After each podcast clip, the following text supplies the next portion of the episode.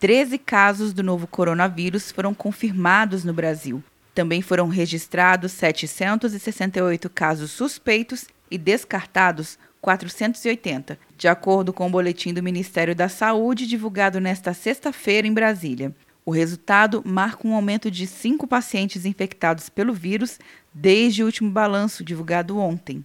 Segundo Júlio Henrique Croda, diretor do Departamento de Imunização, os confirmados não tiveram contato com pacientes já infectados. Todos esses cinco casos que foram confirmados não tiveram contato com os casos anteriores. São casos novos e entraram naquela definição inicialmente de suspeito, que é ter viajado para o país com transmissão local é, comunitária importante naquela lista de países nos últimos 14 dias, né? Um dos casos foi registrado na Bahia de uma mulher de 34 anos.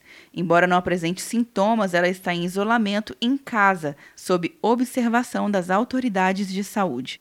Quatro novos casos são de São Paulo, totalizando 10 pacientes com vírus no estado. Completam a lista um no Rio de Janeiro e um no Espírito Santo. No Distrito Federal, um teste apresentou resultado positivo, mas a Secretaria de Saúde ainda aguarda a contraprova. Quer um ano sem mensalidade para passar direto em pedágios e estacionamentos? Peça a Veloy agora e dê tchau para as filas. Você ativa a tag, adiciona veículos, controla tudo pelo aplicativo e não paga mensalidade por um ano. É por tempo limitado. Não perca. Veloy. Piscou, passou. De Brasília, Luciana Castro.